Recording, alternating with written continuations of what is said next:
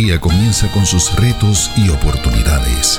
La vida nos enfrenta constantemente a tiempos de decisión, pero hoy se presenta una nueva alternativa para corazones que buscan. AMEC Casa de Alabanza presenta Reflexiones de Esperanza. Palabras de aliento para nuestro diario vivir con el pastor Misraim Esquilín.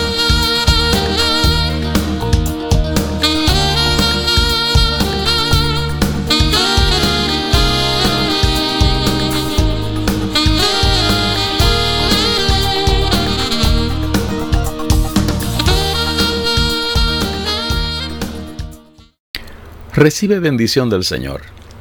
El análisis del bien del Señor nos ha llevado a considerar su alcance en los libros proféticos. Hemos creído que es pertinente estudiar el alcance y la profundidad que posee el bien del Señor en algunos de los libros proféticos con la finalidad de desarrollar un mejor entendimiento de lo que dice el verso 6 del Salmo 23. Ciertamente el bien y la misericordia me seguirán todos los días de mi vida y en la casa de Jehová moraré por largos días. Nuestra reflexión más reciente nos condujo a repasar algunas de las palabras del profeta Jeremías que definen el bien del Señor para este profeta. Leemos los versos del 6 al 9 del capítulo 33 del libro de Jeremías. He aquí que yo les traeré sanidad y medicina, y los curaré, y les revelaré abundancia de paz y de verdad, y haré volver los cautivos de Judá y los cautivos de Israel, y los restableceré como al principio y los limpiaré de toda su maldad con que pecaron contra mí, y perdonaré todos sus pecados con que contra mí pecaron, y con que contra mí se rebelaron. Y me será a mí por nombre de gozo, de alabanza y de gloria, entre todas las naciones de la tierra que habrán oído todo el bien que yo les hago, y temerán y temblarán de todo el bien y de toda la paz que yo les haré. Esta es una profecía acerca del futuro de Judá.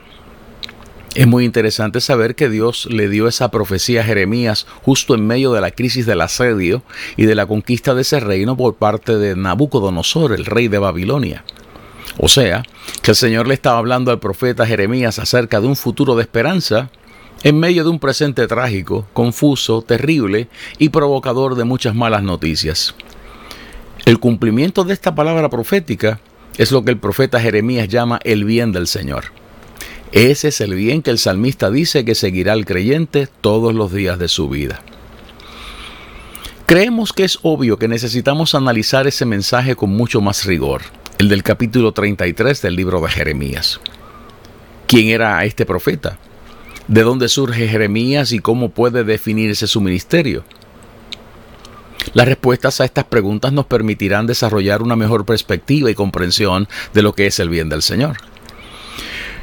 Tenemos la bendición de que el libro de Jeremías nos permite conocer mucha información acerca de este hombre.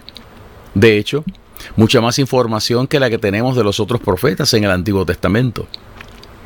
Sabemos que Jeremías era hijo de un sacerdote llamado Hilcías y parte de las familias sacerdotales de una villa de la tribu de Benjamín llamada Anatot. Eso está en Jeremías 1.1. O sea, que Jeremías era un sacerdote. La villa de Anatot estaba localizada a unos 5 kilómetros, cerca de 3 millas, de Jerusalén, lo que presupone que Jeremías conocía bastante bien la ciudad, capital del reino. El papá de Jeremías pudo ser el sumo sacerdote que encontró en el templo el libro de la ley de Moisés que se había perdido. Hilcías aparece en Segunda de Reyes 22 y verso 8 haciendo este descubrimiento. Estos datos nos dejan saber que Dios estaba llamando a un sacerdote para que fuera profeta. Este dato es muy importante, porque la combinación de ambos ministerios es siempre muy complicada. El profeta Ezequiel es otro ejemplo que podemos considerar. Él también era profeta y sacerdote. Ezequiel 1, los versos del 1 al 3 nos confirman esta información. Podemos concluir que los sacerdotes trabajaban primordialmente con la conservación del pasado, de las costumbres, de las ordenanzas y de los ritos religiosos del pueblo. Además, eran los responsables de hablarle a Dios acerca del pueblo, interceder por éste. Los sacerdotes trabajaban con los escenarios externos del pueblo, sus sacrificios, sus ofrendas y sus rituales. Casi nunca podían llegar al corazón del pueblo. El capítulo 10 de la carta a los Hebreos nos confirma esta información. O sea, que el trabajo sacerdotal era uno predecible. En cambio, los profetas trabajaban primordialmente con cambiar el presente de la nación, de modo que ésta pudiera tener un futuro promisorio. Además, estos eran responsables de hablarle al pueblo a nombre de Dios. Los profetas le hablaban a la nación. No hay muchos ejemplos bíblicos de sacerdotes con ese nivel de responsabilidad. Jeremías recibió la encomienda de hablar al corazón del pueblo. Esta es una de las razones por la que la palabra corazón, Leib, aparece en este libro en más de 50 ocasiones. O sea, que para Jeremías habría sido mucho más fácil circunscribirse a ser sacerdote que ser profeta. Los historiadores bíblicos estiman que Dios llamó a Jeremías cuando éste se encontraba entre los 18 y los 22 años de edad. Esto ocurrió cerca del año 626 a.C el decimotercer año del reinado de Josías, uno de los pocos reyes de Judá que temieron a Dios y procuraron hacer la voluntad del Todopoderoso. Este dato nos permite conocer que el ministerio de Jeremías era contemporáneo al de Sofonías. Busque Sofonías capítulo 1 y verso 1 para que sepa que también desarrolló su ministerio durante el reinado de Josías. Las profecías de ambos libros pueden y deben ser comparadas. Además, este dato nos deja saber que el ministerio de Jeremías se extendió por cerca de 40 años. Durante los reinados de Josías, Joacás, Joacim, cuyo nombre original era Eliakim, segunda de Reyes 23:33, Joaquín y hasta el año número 11 del reinado de Sedequías, cuyo nombre original era Matanías, uno de los hermanos del rey Josías, o sea que era tío del rey anterior. Y esto sucedió en el año 587 a.C. Esa fecha es importante porque ese fue el año de la destrucción del templo que había construido Salomón. Las historias de estos reyes se encuentran en los capítulos 21 al capítulo 25 del segundo libro de Reyes. El Señor le extendió el llamamiento a Jeremías para ser profeta cuando éste era muy joven. Jeremías 1 y verso 6 dice que Jeremías se consideraba un niño. Aunque sabemos, leyendo ese capítulo 1 del libro de Jeremías, que Dios lo había seleccionado desde antes de nacer. El llamamiento de este profeta ocurre en un tiempo en la historia de Judá que el profesor Warren Wiersbe clasifica utilizando tres frases. Rebelión en vez de obediencia, reformas en vez de arrepentimiento y política en vez de principios. Repito, rebelión en vez de obediencia, reformas en vez de arrepentimiento y política en vez de principios. La primera clasificación, rebelión en vez de obediencia, describe el tiempo en el que Jeremías debió haber nacido, o sea, durante el reinado de Manasés, hijo de Ezequías. Ezequías había sido un rey temeroso de Dios y muy piadoso. Isaías era uno de sus profetas. Lea los capítulos 19 al 20 de Segunda de Reyes para que obtenga más información. En cambio, la Biblia dice que Manasés fue un rey malo y perverso, capaz de inducir al pueblo a hacer lo malo delante del Señor y provocar mucho derramamiento de sangre inocente. Así dice Segunda de Reyes 21. Amón, hijo de Manasés, tenía 22 años cuando lo sustituyó en el trono. Es el capítulo 21 también de Segunda de Reyes. Su hoja de trabajo fue igual de perversa que la de su padre. O sea, que el trabajo de un rey bueno como Ezequías fue echado a perder por su hijo y por su nieto. Nuestros hermanos cubanos poseen un proverbio popular que puede explicar esto último. Ellos dicen, padre trabajador, hijo rico, nieto por diosero. La Biblia dice que Amón fue asesinado por algunos de sus siervos, Todas estas historias nos hacen comprender que cualquier parecido de estas con las realidades que nos han tocado vivir no puede ser una coincidencia. La segunda clasificación, reformas en vez de arrepentimiento. Esta describe los procesos de reformas que Josías, el bisnieto de Ezequías, implantó en el reino. Oiga lo que la Biblia dice acerca de Josías. Asimismo barrió Josías a los encantadores, adivinos y terafines, y todas las abominaciones que se veían en la tierra de Judá y en Jerusalén, para cumplir las palabras de la ley que estaban escritas en el libro que el sacerdote Gilcías había hallado en la casa de Jehová. No hubo otro rey antes de él que se convirtiese a Jehová de todo su corazón, de toda su alma y de todas sus fuerzas, conforme a toda la ley de Moisés, ni después de él nació otro igual. Segunda de Reyes 23, los versos del 24 al 25. Oiga esto bien. La remoción de los cultos a los ídolos, el templo reparado, la adoración al Señor restaurada, no fue acompañada por el regreso del corazón y el alma del pueblo al corazón de Dios. Josías murió en una batalla en Megiddo, así dice Segunda de Reyes 23-29, y el pueblo regresó a sus malos procederes. Esta historia nos enseña que no puede haber reformas en los pueblos que sean efectivas y permanentes si no hay transformaciones del corazón. La tercera clasificación, política en vez de principios, describe el juego político que los reyes de Judá le propusieron a la clase religiosa de la época. El profesor Warren Wiersbe destaca que es uso y costumbre de las clases político-partidistas invitar a los líderes religiosos para consultarles y luego hacer lo que ya habían planificado hacer. Se trata de buenas relaciones públicas en las que se pretende dar la impresión de que la religión es algo importante.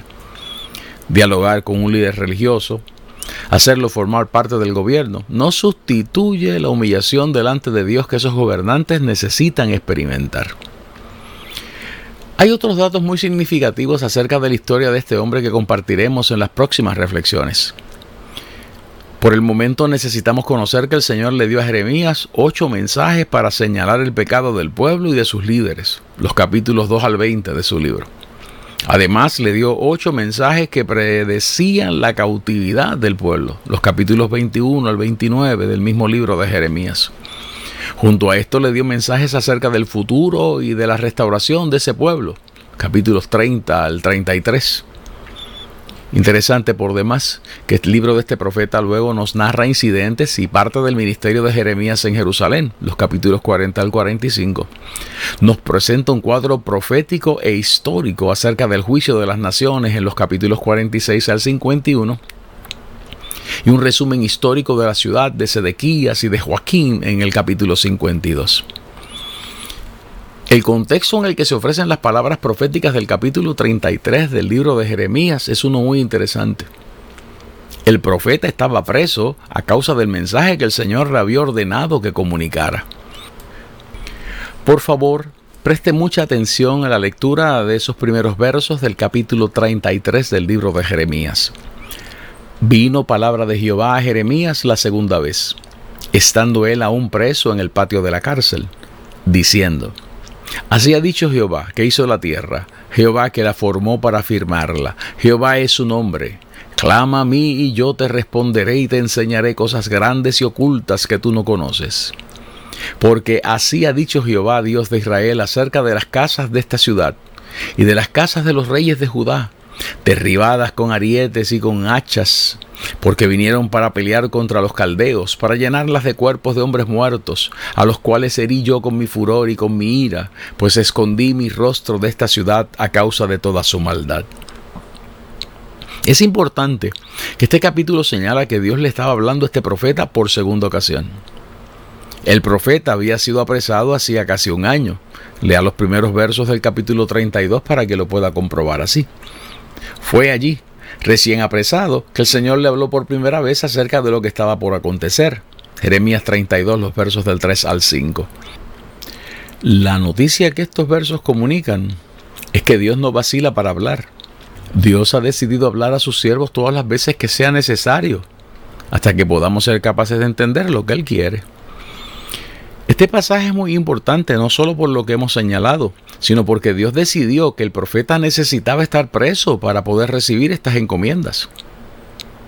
Esta aseveración nos afirma que es Dios el que decide cuáles son los escenarios adecuados y correctos para revelarnos su palabra. En la mayoría de las ocasiones estos escenarios no serán necesariamente halagadores ni placenteros.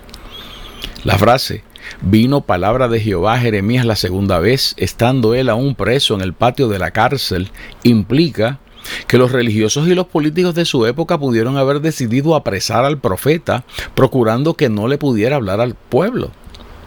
Sin embargo, creemos que también lo hicieron para asegurar su disponibilidad cuando necesitaban escuchar o intentar manipular la palabra de Dios.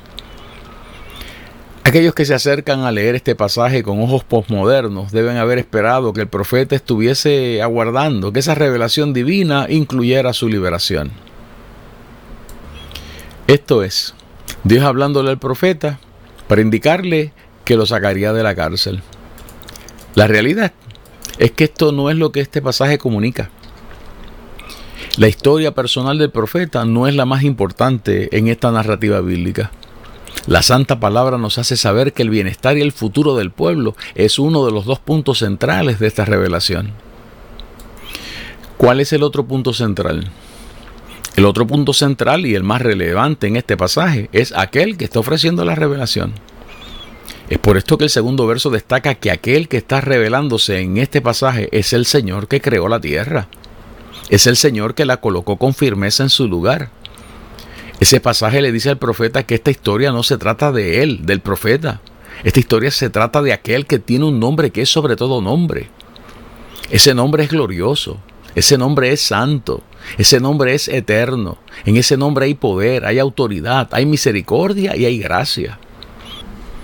Estas declaraciones son muy importantes para Jeremías, porque inmediatamente después el Señor le dice que clame a Él, clama a mí, clama a mí. Hay un ejercicio que tenemos que realizar para poder entender el alcance de esta aseveración. El concepto hebreo que se traduce aquí como clamar es kará. Este concepto implica la acción de llamar en voz alta, hacerse ver, descubrir una necesidad, invitar y proclamar, entre otros. Además, implica la acción de que la persona que clama puede llamar por su nombre a aquel al que está clamando. O sea, que Dios le estaba diciendo a Jeremías que podía clamar porque el profeta conocía a Dios por su nombre. Su nombre es Yahvé, el Señor. Este es el nombre con el que el apóstol Pablo identifica a Jesucristo, un nombre que es sobre todo nombre. Filipenses capítulo 2, los versos del 9 al 11 dicen lo siguiente. Por lo cual, Dios también le exaltó hasta lo sumo y le dio un nombre que es sobre todo nombre, para que en el nombre de Jesús se doble toda rodilla de los que están en los cielos y en la tierra y debajo de la tierra, y toda lengua confiese que Jesucristo es el Señor, para gloria de Dios Padre. El capítulo 33 del libro de Jeremías dice que el Señor le dijo al profeta que podía clamar con la seguridad de que el Señor habría de responder. Dios ha prometido responder y ha prometido hacerlo como Él desea hacerlo. Decimos esto porque es Dios el que ha decidido cómo va a responder a nuestro clamor. La respuesta de Dios, Aná, puede incluir cantar. Lo repetimos una vez más, esta vez utilizando una palabra profética inspirada por el Señor a un profeta contemporáneo de Jeremías, Sofonías, capítulo 3, los versos del 14 al 17. Canta, oh hija de Sión, da voces de júbilo, oh Israel, gózate y regocíjate de todo corazón, hija de Jerusalén. Jehová ha apartado tus juicios, ha echado fuera tus enemigos. Jehová es rey de Israel en medio de ti, nunca más verás el mal. En aquel tiempo se dirá a Jerusalén, no temas. Sión, no se debilite en tus manos. Jehová está en medio de ti, poderoso. Él salvará. Se gozará sobre ti con alegría, callará de amor, se regocijará sobre ti con cánticos. Este pasaje revela que a través de sofonías Dios le dice al pueblo que cante pero hace que el profeta termine su mensaje diciéndole al pueblo que Él les va a cantar con regocijo. Dios va a cantar con regocijo. Ahora bien, hemos dicho que el pasaje del capítulo 33 de Jeremías deja a muchos lectores aguardando el proceso de liberación del profeta.